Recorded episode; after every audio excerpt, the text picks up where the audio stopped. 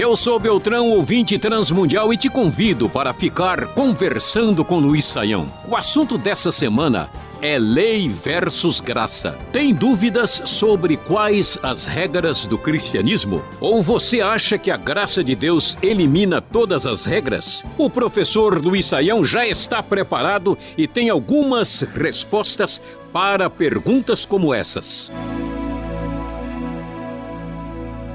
Nessa semana estamos falando sobre lei e graça, e uma das perguntas que vem à mente quando falamos sobre esse assunto é a questão do dízimo, professor Saião. Vamos começar com o texto de 2 aos Coríntios 9, 7, onde está escrito: Cada um dê conforme determinou em seu coração, não com pesar ou por obrigação, pois Deus ama ao que dá com alegria. Isso não é um argumento contra o dízimo, professor? É, André, eu não sei não, do jeito que a coisa vai aqui, eu tenho impressão que eu vou ser dizimado desse programa logo logo, porque olha quanta pergunta difícil, não dá para você falar sobre o Salmo 23, não, acho que a coisa vai ser mais tranquila, mas olha lá, não tem jeito de fugir da raia. Falando sobre o dízimo, o dízimo é algo da lei. Nós não podemos aqui dizer que o dízimo está restrito à lei. Por exemplo, quando a gente olha lá em Gênesis 14, verso 20, nós vamos encontrar né, ali o, o, o episódio quando Abraão entrega o dízimo de tudo ao sacerdote do Deus Altíssimo, que é Melquisedeque. Então, ah, o dízimo não é necessariamente algo restrito à realidade da lei. Agora, ah, como é que a gente deve encarar o dízimo, especialmente à luz do texto que você mencionou, de 2 Coríntios 9, 7? O que podemos dizer a respeito do assunto? Veja, o, o dízimo em si é, é uma prática de contribuição. É uma prática até muito interessante, porque se nós não tivermos alguma prática, alguma metodologia de contribuição, é muito difícil construir, elaborar alguma coisa. Além disso, uma das grandes vantagens da prática do dízimo é que é uma prática que nivela todo mundo, né? Então, uma pessoa uh, vai dar numa proporção. Se a gente se a gente exigisse das pessoas que dessem um valor pré-estabelecido para as necessidades uh, da obra de Deus, uh, certamente isso seria muito complicado. Mas aí quem ganha mais, dá uma proporção né, equivalente, quem ganha menos faz o mesmo. O, o dízimo nos iguala em termos de esforço. Portanto, nós não precisamos, vamos dizer, combater o dízimo para dizer que estamos na época da graça. O problema do dízimo, e não só do dízimo, mas da religiosidade de modo geral, é a atitude que pode ser uma atitude de lei. Então, quando eu não contribuo, conforme diz o texto, com alegria, quando eu não contribuo com aquela percepção da visão espiritual uh, do reino de Deus, a visão da realidade né, que eu tenho que observar e não tenho o meu coração movido por isso, e eu contribuo por medo ou por necessidade ou com aquela ideia, não, se eu não contribuir, Deus vai me pegar na esquina, né? Deus vai, vai me dar uma doença, Deus vai me castigar. Eu posso ter a mesma atitude, ó, se eu não for na igreja, Deus vai me castigar, se eu não ler a Bíblia, vai acontecer alguma coisa ruim comigo. Ah, não.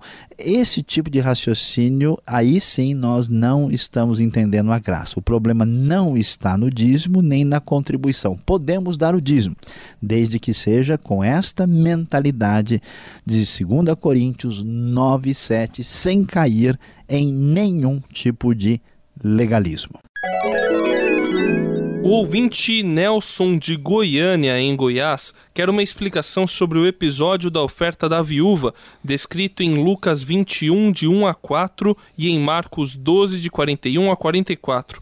Aquela mulher prosperou por ter, de acordo com Jesus, dado mais do que os outros, já que deu tudo o que tinha? Esse texto também é um argumento contra o dízimo, professor? Oh, novamente, é, a, a, questão aqui, ela está encaminhada né, de uma maneira onde a gente estabelece uma relação de oposição. Né? Quer dizer, se a pessoa contribui de um jeito, quer dizer que esse jeito se opõe ao outro. Aqui eu acho que está faltando um pouquinho né, de percepção sobre uma teologia bíblica das riquezas. O que, que acontece com a oferta da viúva? A oferta da viúva ela é uma referência extraordinária, por quê?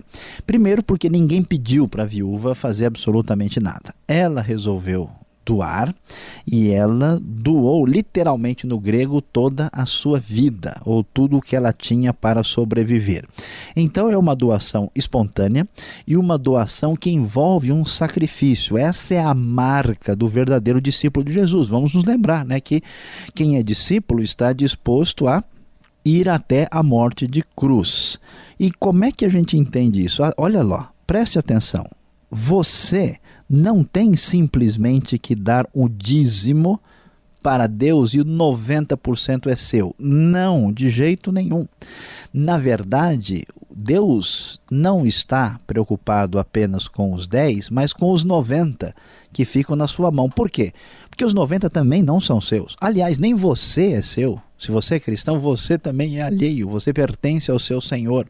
Então, a maneira de lidar com os recursos, tanto aqueles que são dados diretamente na promoção do reino na igreja, como aqueles que estão aí deixados para gerenciamento da nossa vida, precisam ser gastos segundo o senhorio de Cristo. Então, quando eu gasto o meu dinheiro que não é meu, também eu preciso perguntar como é que eu faço isso. Isso é justo?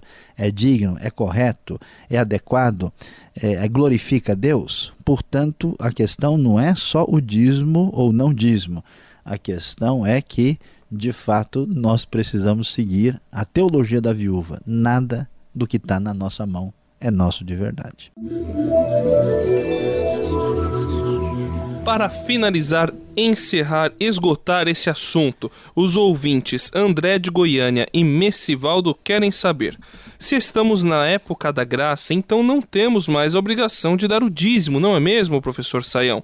Porque as igrejas nos obrigam a dar o dízimo, é o que eles perguntam nos e-mails deles. Nossa contribuição deve ser por amor, não por obrigação. Pois é, novamente, André, veja, nós não estamos obrigados a nada no cristianismo. Jesus falou: se alguém quiser vir após mim ou quiser me seguir, usando a NVI aqui, ele deve uh, deixar tudo que tem e deve me seguir. Então, veja, se alguém quer seguir a Cristo, essa pessoa deve entender que isso é uma opção, né? É algo que a pessoa pode escolher. Nada é obrigado na vida uh, cristã no sentido aí comum da palavra. Agora, novamente, a questão, de novo, não é, é que Paulo ou o Novo Testamento estão sendo contra o dízimo. Na verdade, ele não fala nem a favor e nem diz que não deve ser feito. O dízimo, novamente insistimos, é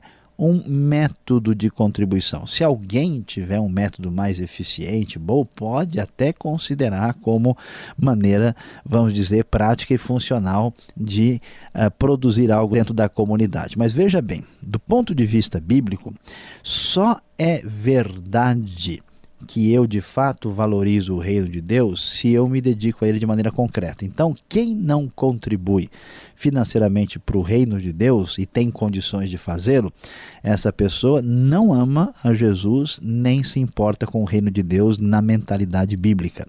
Veja que é verdade que a gente deve dar com alegria, mas a pessoa deve dar com alegria e não sentir a alegria e ir para casa sem contribuir para o reino de Deus. Portanto, de novo, o dízimo é uma maneira de contribuir. Não há problema no dízimo e não há problema se tivermos uma outra metodologia. O que importa é que a gente contribua de verdade entenda que o Senhor é Senhor de todos os bens que estão temporariamente em nossas mãos e se amamos a Cristo e ao seu reino, essa contribuição deve ser dada como um ato de adoração, portanto, com alegria, com uma espécie de gratidão por aquilo que ele fez por mim e por você. Este foi o programa Conversando com Luiz Saião. Produção e apresentação André Castilho e Luiz Saião. Locução Beltrão. Realização Transmundial.